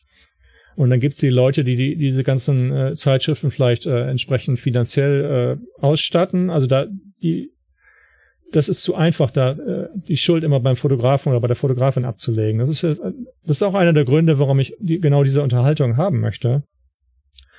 Äh, weil oft heißt es dann halt, oh ja, die Fotografin hat das jetzt versaut. Äh, nee, das ist zu einfach. So einfach geht das halt nicht. Ne? Ja, ja, gut, das verstehe ich ja auch. Also ähm, ich, ich glaube, das ist aber auch ein Diskurs, der hier äh, zumindest hier in Deutschland bisweilen äh, auch geführt wird. Oh, das ist schon ganz gut, genau. Da sind sich aber auch, dessen sind sich aber auch viele bewusst und da ist der Ton nicht sehr rau, sondern eher, ähm, da, also da wird schon drüber gesprochen. So empfinde ich das. Es mag Leute geben, die das vielleicht nicht so sehen. Äh, ich habe eher das Gefühl, dass momentan da sowieso sehr viel Bewegung drin ist in diesem genau. Diskurs über dieses, wer zeigt was und wie. Also, ähm, und ob man das jetzt über die Maßen noch auspreisen sollte, diese Diskussion, das bleibt jedem selbst überlassen. Ich, ich bin für jede Diskussion zu haben. Und also da, da, da glaube ich, da weiß ich ähm, nicht, wie das in den USA ist, aber hier findet definitiv Diskurs statt. Das schon mal gut. Und da gibt es auch Symposien zu, dazu und es gibt ähm, dieses Symposium in Hannover, Image in Context. Ähm, das hat jetzt zweimal stattgefunden und das war wirklich also aufschlussreich, könnte man sagen.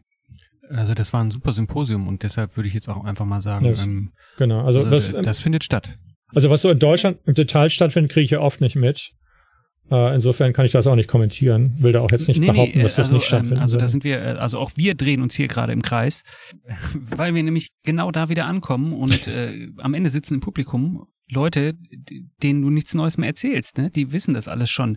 Da scheint es äh, irgendwie, genau. da scheint so eine Barriere zu geben, ähm,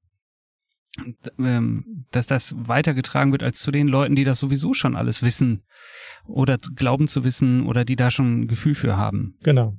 Ne? Das Wissen ist das falsche Wort. Ich glaube, da muss, man muss, also ich muss, es muss einfach mehr Bemühungen geben, sage ich jetzt mal. Da muss man mir nicht zustimmen, kann man mir auch gerne äh, widersprechen, aber ich, ich finde, es muss mehr Bemühungen von Fotografinnen geben, aus der Blase rauszukommen.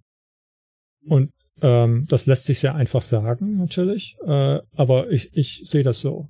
Also ich gebe mal ein Beispiel, was ich was, was mich jetzt in, im letzten Jahr sehr, äh, was ich verfolgt habe. In Polen wurde vor ungefähr einem Jahr Abtreibung praktisch komplett verboten. Und dann sind Tausende und Tausende von, von Leuten, äh, nicht nur Frauen, aber viele Frauen auf die Straße gegangen und haben äh, protestiert, protestieren immer noch. Und eine Reihe von, von polnischen FotografInnen hat das äh, entsprechend fotografiert. Und die haben sich dann zusammengetan und haben gesagt, wir werden das jetzt, äh, wir haben das jetzt dokumentiert, aber wir, wir behalten das nicht für uns oder verkaufen es jetzt nicht nur an an Zeitschriften weiter, sondern wir gründen dieses Archiv, wo diese Bilder dann äh, zu erreichen sind. Das heißt Archiv für öffentliche Proteste. Mhm. Und das sind, ich glaube, jetzt insgesamt 18 Leute, Fotografinnen, zum Teil in Warschau, zum Teil in der Provinz. Äh, einige von denen sind auch nur als, äh, nur, also nur in Anführungszeichen, ne, als, als, als, als Theoretiker oder so tätig, die schreiben dann darüber. Und die haben dann auch so Zeitschriften gemacht, so Zeitungen, also im Wesentlichen sieht es aus wie eine Zeitung mit Bildern und Texten und haben die dann verteilt bei den Protesten.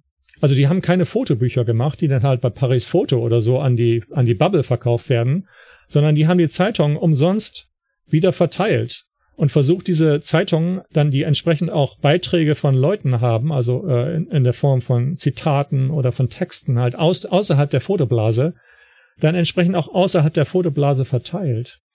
Und ich finde das sehr beeindruckend und auch ähm, einfach toll. Also diese, diese Art von, das, das, das verletzt auf eine gewisse Art und Weise das, was man eigentlich als, als fotografische Professionalität versteht, dass der, der Fotograf oder die Fotografin so eine Art von Außenseiter ist, der oder die dann die Proteste fotografiert, aber selber keine Meinung hat. Und die, äh, die Leute in Polen haben gesagt, nee, wir sind halt, wir sind jeder einzelne für uns halt Mitglieder dieser Zivilgesellschaft. Und für uns als Mitglieder dieser Zivilgesellschaft äh, mischen wir uns jetzt auch ein.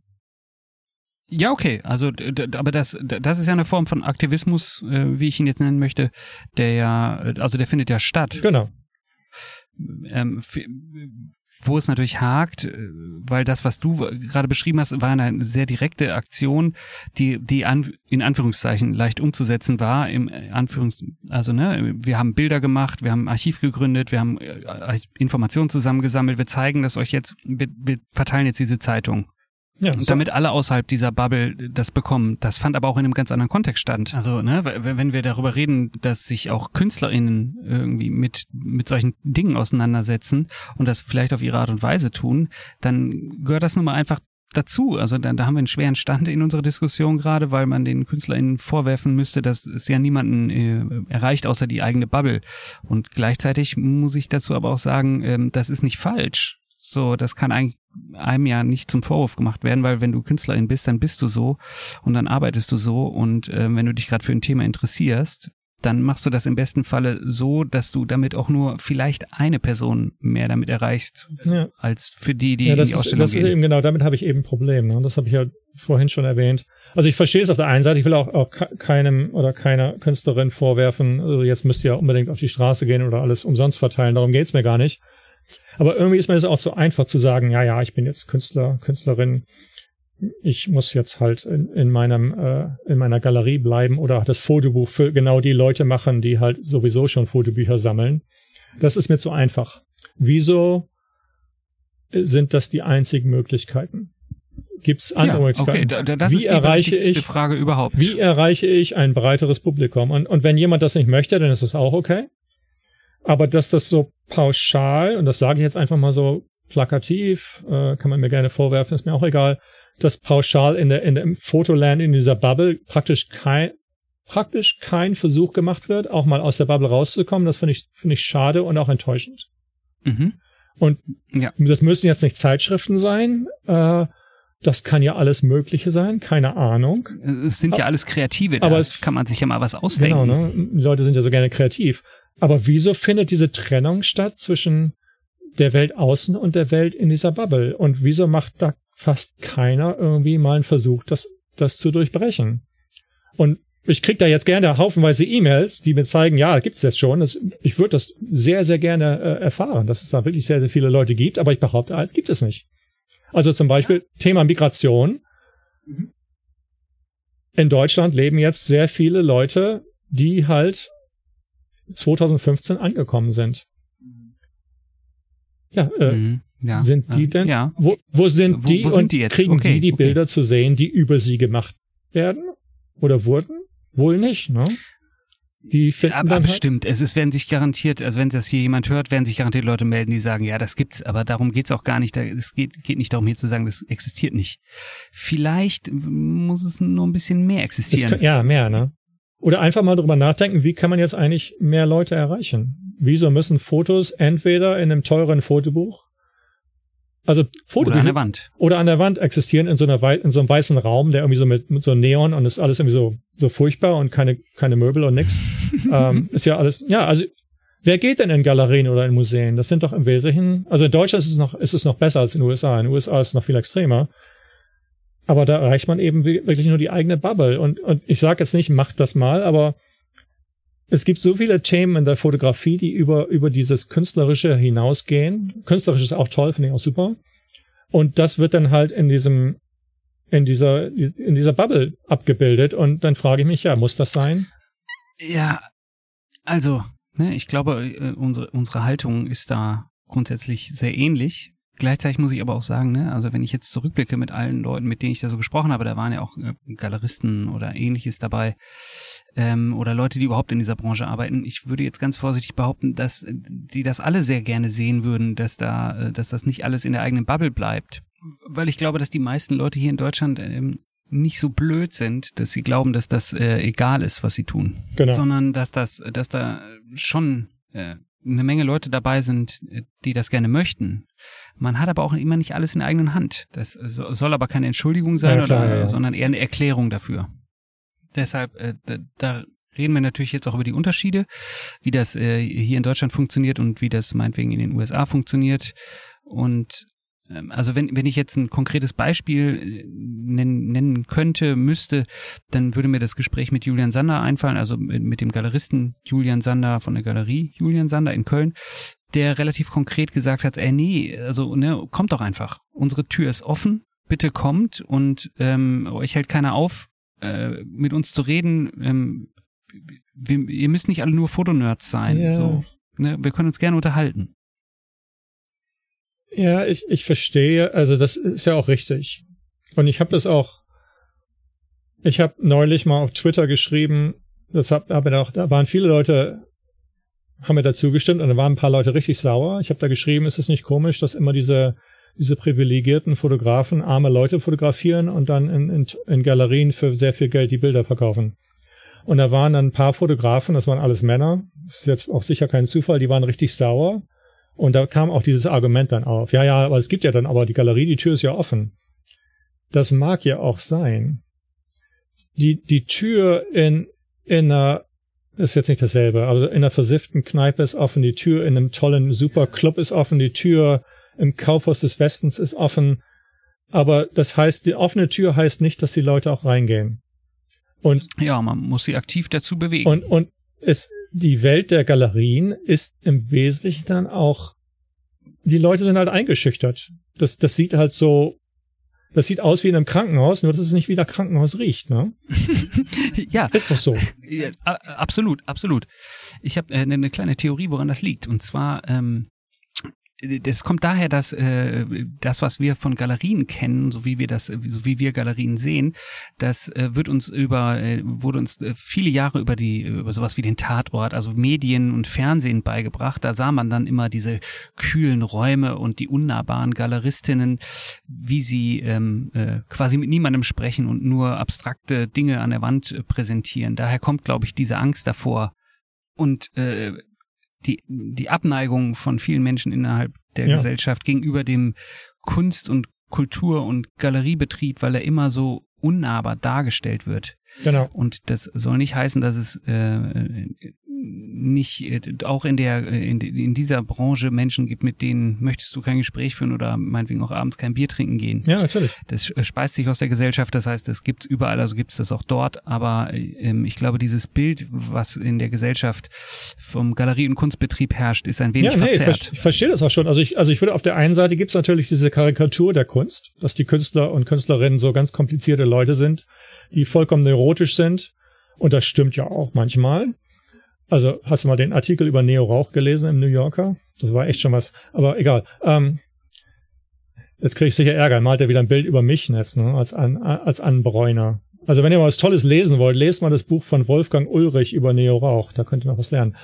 Also ich, mal ein Beispiel. Ähm, ich hatte einen Studenten, der lebt in ähm, Kentucky vielleicht oder Tennessee oder irgendwie so in diesem Südstaat in den USA in so einem kleinen, in so einer Gegend, wo nicht mehr so viel los ist, also eine kleine Stadt, wo so die Innenstadt so richtig verwahrlost ist. Also nicht so wie in Deutschland, wo das, wo Karstadt vielleicht zu ist, aber da läuft noch was, sondern so richtig. Da läuft nichts mehr ab in der Innenstadt. Und er hat dann die Besitzer und Besitzerinnen von, von äh, leeren äh, Geschäften gefragt, ob er die für lau haben könnte, um dort Bilder auszustellen.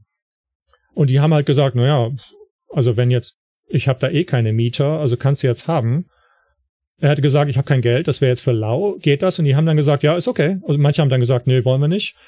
Und was er gemacht hat, er hat dann so mit so mit Sperrholzplatten so so Ausstellungstafeln äh, erstellt und dann in den in den Fenstern, die haben ja alle große Fenster, dann da also Bilder drauf geklebt und in den Fenstern diese diese Tafeln ausgestellt. Das heißt, wenn man durch diese kleine Stadt gelaufen ist, hatte man praktisch eine Ausstellung in diesen Laden äh, Läden, die dann eh leer waren und plötzlich gab es in dieser kleinen Stadt Kunst zu sehen. Und alles, um das, was das Einzige, was man machen musste, um das zu sehen, war halt da durch die Stadt zu laufen, oder sich vielleicht einen Kaffee zu kaufen oder so. Und Da kann man halt entweder stehen bleiben und gucken und sich die Sachen ansehen oder halt nicht. Ne? Aber es ist halt was anderes, als in eine weiße Galerie reinzugehen, wo dann vielleicht irgendwie so, so ein Thesen, so ein Tresen ist, der so richtig hoch ist, mit so einem billigen Kugelschreiber drauf und dann sitzt da irgendjemand, der oder die mit niemandem sprechen möchte. Ist halt eine andere Sache, ne? Und ich frage mich halt, wieso findet sowas nicht öfter mal statt, mhm. dass halt solche Aktionen einfach mal Kunst dann es muss ja nicht unbedingt teuer sein. Es, es geht ja nicht darum, dass das halt teure Bilder in teuren Rahmen sind. Da kann ja auch mal ein Plakat gekauft werden. Dass das dann vielleicht nicht wie ein Gurski-Tafelbild aussieht, ist ja auch okay. Darum geht's ja gar nicht. Aber mal aus dieser Bubble rauszukommen. Also zu sagen, die Tür von unserer Galerie ist offen, das, das verstehe ich, da habe ich Respekt dafür. Aber auf eine andere Art und Weise ist mir das auch einfach zu einfach.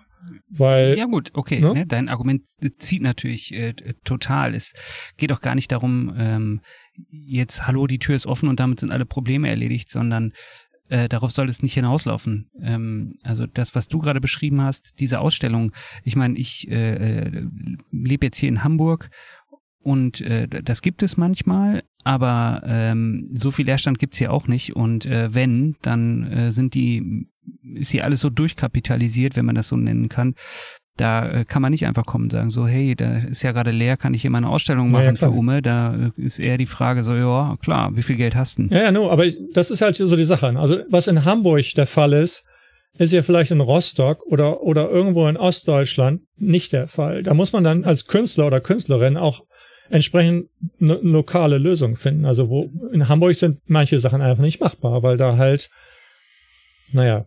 Zu viel Geld ist. Der, ne, die Leute, in Ham den Leuten in Hamburg geht's ja nicht schlecht. Also es gibt auch Leute, denen es schlecht geht. Also ich will es nicht vereinfachen, aber das sieht ja in manchen Gegenden äh, in Ostdeutschland ganz anders aus oder, oder halt im Ruhrgebiet vielleicht. Also also ich will jetzt nicht sagen, das ist jetzt die Lösung. Ihr müsst jetzt leere Ladenlokale benutzen. Ja, das ist halt das eine ein Beispiel Lösung. für Aktivismus, wie man das machen kann. Also ich würde es nicht als Aktivismus bezeichnen oder oder halt also wenn man Kunst ausstellt und dafür sorgt, dass Leute das sehen können, dann ist es für mich nicht direkt Aktivismus. Aktivismus ist okay, wir machen jetzt eine Zeitung, wir verteilen die an Leute, die protestieren. Ich ziehe das Wort zurück. Und das Wort Aktivismus finde ich eigentlich auch ganz gut.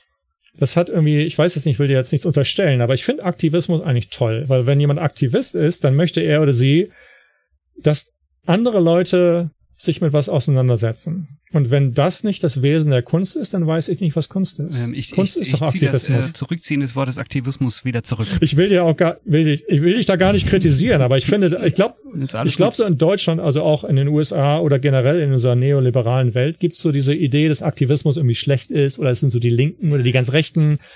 Kunst ist in, im Kern ist Aktivismus. Kunst könnte kann, zumindest eine der Motivationen ja, wenn, sein, ja. Ja, also andere Leute zu erreichen und die zu bewegen im Innersten, emotional oder intellektuell oder was auch immer, das ist eine Form von Aktivismus, was zu sehen, darauf zu reagieren. Ja, also dann. Ja, also einen Mitteilungsgrund zu haben. Ne? Ja, genau. Irgendwas, äh, man braucht eine Grundmotivation, um irgendwas zu zeigen, zu sagen oder zu wollen. So, ne, dieses, ja, das da, wollt ihr alle, das, das sollt an, ihr alle sehen. Ja, schaut euch das an. Ne? Das ist jetzt wunderschön. Ich möchte, dass ihr euch diese Bilder anschaut. Egal, worum es geht, einfach schaut euch das an. Das ist schon eine Form von Aktivismus und ich finde, da sollte im Bereich der Fotografie einfach mehr stattfinden. Egal, ob es darum geht, die Leute von irgendwas zu überzeugen oder einfach, oder einfach zu sagen, hey, hier sind meine Bilder, schaut ihr euch an. Ihr braucht jetzt nicht 50 Euro für ein Buch auszugeben oder, oder in eine Galerie zu gehen. Nichts gegen Galerien und Bücher, ich finde die ganz toll, aber ne? Aber wir, jetzt drehen wir uns wirklich im Kreis, ne? Genau, ja. jetzt drehen wir uns auch wirklich im Kreis. Ne? Ja, das ist, das ist gewollt. Es gibt ja dieses Prinzip, ne? Einprägung durch Wiederholung. ja, also äh, wir sind aber auch äh, fast durch mit unserer Zeit. Okay. Außer du hast noch irgendwas. Wir haben natürlich noch nicht über Vaterland gesprochen, muss man sagen. Das bringt dich in die Position des Künstlers und nicht in die Position des Autors. Ich sehe diese ganzen Positionen nicht unbedingt so abgegrenzt von. Ja, da agierst du anders. Äh, da hast du eine andere Aussage getroffen, würde ich mal sagen. Ja, es ist natürlich, ja, ja. Aber ich sehe das schon als, als ich, also ich, ich habe gestern irgendwie eine Fernsehserie über multiple Persönlichkeiten und so ein, so, so gesehen. Ich sehe mich also nicht so als per multiple Persönlichkeit, wo halt die verschiedenen Persönlichkeiten klar voneinander abgegrenzt sind. Also Vaterland ist, ist nicht, ist keine Form von Kritik, ist auch keine Form von Lehre, aber da ist schon, also hoffe ich jedenfalls, eine Form von Kritik an der Gesellschaft mit drin. Das ist natürlich was anderes, ein anderes Medium. Aber das ist halt, im Wesentlichen geht es mir da um mehr als nur die Bilder. Und ich habe auch, ähm, also zum um nur wirklich ein Beispiel, kann man mir jetzt auch vorwerfen, ob das funktioniert oder nicht. Aber zum Beispiel eine Idee bei dem Buch, ich weiß nicht, ob du das Buch kennst, die Idee war halt ein Buch zu machen, das relativ klein ist, das also nicht nicht so so nach dem Motto Kunstbuch, Kunstbuch. Ich wollte halt ein relativ kleines, bescheidenes Buch haben, das auch nicht so teuer ist, denn ich wollte eigentlich damit auch mehr Leute erreichen als halt Sammler. Das, also, wer hat denn 50, 60 Euro, um sich ein Buch zu kaufen? Da dachte ich mir, machen wir es klein, bescheiden, da habe ich auch von manchen Leuten gehört, oh, ich wäre schön gewesen, wenn das Buch größer wäre und die Bilder größer, aber das, mir geht's halt, ne? ich wollte halt nicht so dieses, die Leute nicht mit, mit der Größe überwältigen oder mit diesem Objekt, so Kunstbuch, also das hatte ich mir dann schon überlegt, ob das nun gepasst hat oder nicht oder ob das funktioniert, das kann ich nicht beurteilen. Aber ich hatte mir das. Willst, willst du einmal zum Ende ähm, äh, erklären, was du in ähm, Vaterland getan hast? Das Buch heißt Vaterland. Der Ausdruck ist furchtbar. Den habe ich auch deswegen gewählt, weil ich den so furchtbar finde.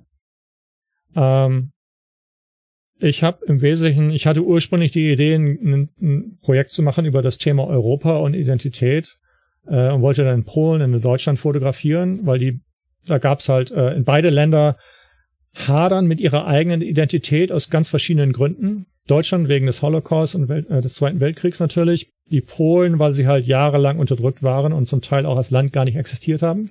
Und es gibt diese Idee, wer sind wir jetzt eigentlich? Die Deutschen sind sehr froh, Europäer zu werden, weil dann brauchen sie nicht mehr über das Deutsche sprechen. Das ist jetzt vereinfacht, ne? Äh, ja. Die Polen haben da so ein Problem damit, weil Pole zu sein, ist dann schon sehr wichtig, weil das Land halt jahrelang unterdrückt wurde und von den Russen und den Deutschen äh, angegriffen wurde, so sich da umzuschalten auf Europäer. Also da dachte ich mir, das wäre interessant. Hab dann da fotografiert und dann fiel mir nach einiger Zeit auf, das erste große Thema, um das eigentlich geht, ist eigentlich Deutschland selber. Und dann 2017 wurden, wurden dann die, die, äh, die sogenannte AfD in den Bundestag gewählt. Und da habe ich dann gedacht, ach du Scheiße, das geht aber gar nicht. Dass da jetzt Nazis im Parlament sitzen. Und wie kann das eigentlich sein? Und habe dann äh, praktisch aus den Arbeiten, die ich hatte, wo es im Wesentlichen eigentlich auch im Großen und Ganzen um den Holocaust und die deutsche Geschichte ging, ähm, was rauskristallisiert, was ich dann am Ende Vaterland genannt habe. Also ich finde den Ausdruck Vaterland furchtbar, den würde ich nie benutzen, hab den aber äh, als Provokation dann darüber gestellt. Und, und in der Arbeit geht es im Wesentlichen darum, dass also die Spuren des Zweiten Weltkriegs und des Holocausts also überall zu finden sind, in Polen und in Deutschland. Und trotzdem sitzen da diese Leute im, im Parlament und äh, also nicht nur im Bundestag, sondern auch in, in anderen Parlamenten. Das ist ja zum Teil äh, in Landesparlamenten noch viel schlimmer. Jetzt in, in, in, in Sachsen gab es wohl anscheinend irgendwie 14 Direktmandate oder irgendwie sowas, was ich vollkommen, also vollkommen unterirdisch finde. Das, das, das darf einfach nicht sein. Also ich will jetzt die Demokratie nicht in Abrede stellen. Also jeder, jeder darf wählen, wen er, wen oder er oder sie möchte. Aber ich finde das beschämend, dass da Leute im Bundestag sitzen, äh, im, vor dem Hintergrund der deutschen Geschichte und auch äh, angesichts der steigenden Ausländerfeindlichkeit, der Angriffe auf Juden und Jüdinnen in Deutschland, absolut beschämend. Und das war so der Hintergrund äh, des Buches. Also in dem Buch gibt's auch selber kaum Text. Äh, das, das sind eigentlich nur Bilder. Im, im Anhang gibt's dann noch so ein paar Statistiken. Und das war's dann. Aber das ist so der Hintergrund des Buches. Und das heißt Vaterland. Und das gibt's noch zu kaufen. Muss ja auch Werbung machen, ne? Ja, ja, äh, definitiv. Ne? Wenn du noch irgendwas anderes zu verkaufen hast. ich muss äh, aber noch eine Sache äh, loswerden zu dem äh, Buch, bei dem ich sehr lange gebraucht habe, um so ein bisschen reinzukommen oder reinzufinden, weil das, das hat mit der Ästhetik der Bilder zu tun. Die, ähm, die sind alles Schwarz-Weiß-Bilder mhm. und man schaut drauf und hat das Gefühl, es ist irgendwie alles grau. Ja, ja. Und ähm, wenn man sonst Schwarz-Weiß-Bilder äh, sieht, dann sind sie oft, natürlich nicht immer, aber oft äh, haben die ein sehr viel Schwarz, sehr viel Weiß, ein sehr hoher Kontrast. Bei deinen Bildern ist es quasi das Gegenteil. Ich glaube, wenn man dazu ein technisches Histogramm sehen würde, wäre das in der Mitte voll und ja. äh, die beiden anderen Enden wären quasi leer. Da wäre nichts, kein Schwarz, kein Weiß, nur Grau. Und äh, ich wollte dich natürlich auch persönlich fragen, ob das auch eine Aussage war, ne? dieses durch und durch weit differenzierte Grau. Ja, natürlich. Ja, ja. Also zum einen, wenn ich es so tun würde, als ob ich nicht auch, äh, also in der Tradition von Michael Schmidt mich sehe, dann, dann würde ich natürlich lügen. Ob ich an die, an die Qualität von Schmidt rankomme, ist natürlich eine ganz andere Sache. Das ist mir auch egal. Aber natürlich sehe ich mich in der Tradition. Also ich habe auch viel äh, mir Michael Schmidt angeguckt. Aber das Graue ist für mich wichtig. dass das Graue kommuniziert für mich so ein Gefühl. Und zwar, was ich eigentlich mit dem Buch kommunizieren möchte, ist das Gefühl, das ich hatte und, und wahrscheinlich auch immer noch haben werde, wenn ich nach Deutschland komme. Das ist also so etwas sehr Bedrückendes irgendwas, was so bleiern ist. Ich, es liegt vielleicht auch daran, dass ich, ähm, also ich bin 68 geboren worden und war dann irgendwie äh, in, den, in den späten 70er Jahren, war ich gerade alt genug, um, um so diese Terrorismusphase mitzubekommen. Also als die RAF unter Helmut Schmidt, da gab es so diese bleierne Zeit, Ende der 70er. Und da war ich irgendwie äh, so gerade so neun, zehn, elf Jahre alt, also auch sehr empfänglich für solche Sachen. Und ich glaube, das hat sich irgendwie tief in mir abgelagert, so dieses, dieses westdeutsche, bleierne, wo irgendwie was nicht stimmte und irgendwas ähm, nicht richtig war, aber das wurde dann halt so unterdrückt und nicht so richtig abgesprochen und das hat sich dann in so Extremen manifestiert. Und der Vergleich ist natürlich, der hängt jetzt natürlich hinten und vorne. Ich will jetzt nicht sagen, dass die bleierne Zeit Ende der 70er dasselbe ist wie die Zeit jetzt in Deutschland, aber da gibt's schon Überschneidungen, denke ich. Dass da viel, äh, das ist ein Gefühl, was du hast. Genau. Anscheinend. Und das Entschuldigung, hast du, du hast in Bonn studiert, ne? Ich habe in Bonn äh, Diplom studiert und in München äh, promoviert. Okay. Man hätte auch sagen können, du hast im Ruhrgebiet studiert. Dann wäre noch klarer geworden, wo deine, deine Affinität zum Grau herkommt. Ja, das, das, ich habe auch irgendwie, ich weiß es gar nicht. Also ich hab, bin in Wilhelmshaven aufgewachsen, habe da 20 Jahre gewohnt. Das Graue ist auch mehr ein Gefühl als eine Ästhetik. Also ich, ich sehe das Graue natürlich in Deutschland, aber es geht jetzt nicht darum zu sagen, oh, das war alles so grau, sondern das Grau ist mehr ein Gefühl und eine Beschreibung einer, einer Befindlichkeit als eine, eine visuelle Beschreibung. Genau, es geht mir nicht darum zu sagen, das war alles grau. Es ist natürlich im Ruhrgebiet ist vieles grau, aber das visuelle Grau ist dann noch ein anderes Grau als das Grau der Befindlichkeit, das ich meine. Ja, gut, das ist äh, wahrscheinlich eine Transformation, ne? Also irgendwie da, da entwickelt sich ein Gefühl draus. Für mich sah das eben so aus, äh, irgendwas stimmt da mit diesen Bildern nicht, mit diesem Grau. Das kommt doch irgendwo her. Da muss es einen Grund für geben. Ja, ja, also ich glaube, ja, ja, also das kommt aus der Befindlichkeit. Also ich hatte gehofft, dass, dass, dass die Leute diese Befindlichkeit in dem Grau, dass da irgendwas anspringt für die Leute. Ob das nun stattfindet oder nicht, weiß ich nicht. Aber ja, natürlich die eigene Biografie spielt natürlich eine Rolle. Also Westdeutschland ähm, und dann halt äh, die 70er Jahre, Anfang der 80er Jahre. Das, das spielt damit rein natürlich. Und der ha, Hast du noch Werbung? Hast du noch, hast du Produkte, die du verkaufst? Äh, also ich mache immer ungerne Werbung, äh, weil ich Ach, das immer so peinlich, peinlich finde. Aber ja, Vaterland gibt's, gibt's noch zu kaufen. Das kam letztes Jahr raus. Da waren alle Leute in der Pandemie und da gab's, hat überhaupt nichts stattgefunden. Mhm. Gibt's immer noch zu kaufen, finde ich irgendwie. Also ich, also das klingt jetzt ganz blöd und ich sage das ungern, aber ich gucke mir ungerne Sachen an, die ich mal gemacht habe, weil ich denke mir immer, also ich lese auch meine eigenen Artikel nicht mehr, weil ich dann irgendwie denke, das hätte besser sein können oder sein müssen oder so. Aber Vaterland finde ich irgendwie, da bin ich so richtig, auch das Wort fällt mir sehr schwer, aber da bin ich richtig stolz drauf. Aber das ist wirklich, das ist wirklich was, wo ich denke, da habe ich jetzt mal was ausgedrückt. Ja, das ist doch cool. Da stehe ich zu. Ob ich das in zehn Jahren noch so sehe, weiß ich nicht, ist auch egal. Aber das drückt sehr viel davon aus, von, wie gesagt, von dem Wort, von meiner Befindlichkeit, auch als, als, als noch ein anderes Wort, was ich ungern benutze, aber als Künstler. Also das ist irgendwie, wenn man einen Eindruck davon bekommen möchte, wie es so um mich so, so von der Befindlichkeit steht zum Thema Deutschland, dann ist das Buch, glaube ich, äh, ein ziemlich guter Eindruck äh, davon. Siehst du, jetzt hast du am Ende doch zugegeben, dass du eine multiple Persönlichkeit bist. Jetzt hast du doch das Künstlerwort ja, benutzt. Ja, ich, ich benutze das Wort Künstler an, an sich nur deswegen und gerne, weil, weil das so, so oft und so gerne äh, für alle möglichen Sachen benutzt wird. Und das, aber es ist schon eine künstlerische Position. Das ja, das äh, genau. Ob ich ein Künstler das, bin oder nicht, ist mir eigentlich äh, egal. hinaus wollte. also ich sehe das als künstlerische Position, da bleibe ich auch dabei. Ob ich selber Künstler bin oder nicht, ist mir eigentlich egal, wie man mich sieht. Also ich finde es immer so ein bisschen blöd, wenn es dann heißt, ah, der ist jetzt Schreiber oder Fotograf. Also ja, ich finde, man kann auch mehr Sachen sein. Genau, es sind nur Wörter, ne? Ich werde auch von Leuten als Podcaster beschrieben, sehe ich überhaupt nicht so. Am Ende bin ich immer noch als der Blogger bekannt, was ich irgendwie ist auch okay. Also noch vielleicht als letztes dann oder zum Thema Werbung. Ähm, für meine eigene Sache mache ich ungern Werbung, aber wenn mir irgendjemand im Anschluss an diesem Podcast oder wer auch immer hier zugehört hat, herzlichen Dank fürs Zuhören. Ähm, wer mir eine E-Mail schreiben möchte und, und sich beschweren möchte oder sagen möchte, sehe ich auch so oder Ideen hat oder was auch immer, schreibt gerne jmkolberg at, at gmail.com. Also ich setze mich gerne mit Leuten auseinander, finde es auch ganz toll. Wer äh, zugehört hat und interessante Arbeiten schicken möchte, die aus der Bubble heraustreten oder so Projekte. Ähm. Gerne, genau, gerne, wenn ihr was wisst oder wenn Sie was wissen. Also ich, ich bekomme übrigens auch sehr gerne E-Mails, möchte ich sagen. Ihr dürft mir auch schreiben. Ihr geht auf www.diemotive.de und da findet ihr meine E-Mails. Also ich bin auch altmodisch, ich finde E-Mails immer noch am besten. Weil das ist so, das ist so eine eins zu eins Kommunikation und da findet vieles einfach tiefer statt als in Kommentaren oder so. Das artet auch irgendwie nicht aus. Und ich habe ganz, ganz tolle Erfahrungen mit E-Mails gemacht, auch wenn das natürlich so eine Art von, kann man es vorstellen, dass für viele Leute so eine Art von Boomer-Kommentar ist. Oh, E-Mails. Mhm. Aber ich finde das immer noch am besten, weil das irgendwie so eine, so eine persönliche eins zu eins Kommunikation ist. Ja, ich mag, ich mag E-Mails auch. Ich mag auch Briefe. Ja, Briefe sind natürlich auch super, äh, kriege ich auch gerne, aber muss nicht unbedingt sein. Aber wenn man einen Brief schreiben möchte, dann ist das natürlich auch machbar. Ja, oh, äh, findet man deine E-Mail, äh, Postadresse?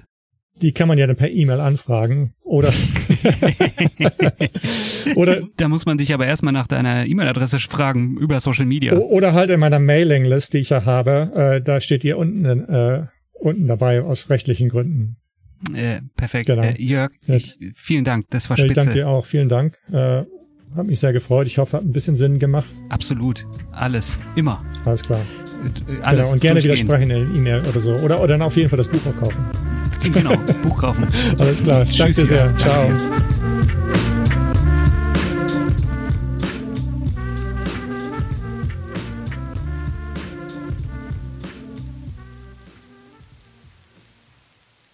Dieser Beitrag wurde gefördert durch Neustart Kultur, die Beauftragte der Bundesregierung für Kultur und Medien, die Kulturstiftung der Länder und das Förderprogramm für digitale Content-Produktionen in Kultureinrichtungen, Kultur, Gemeinschaften.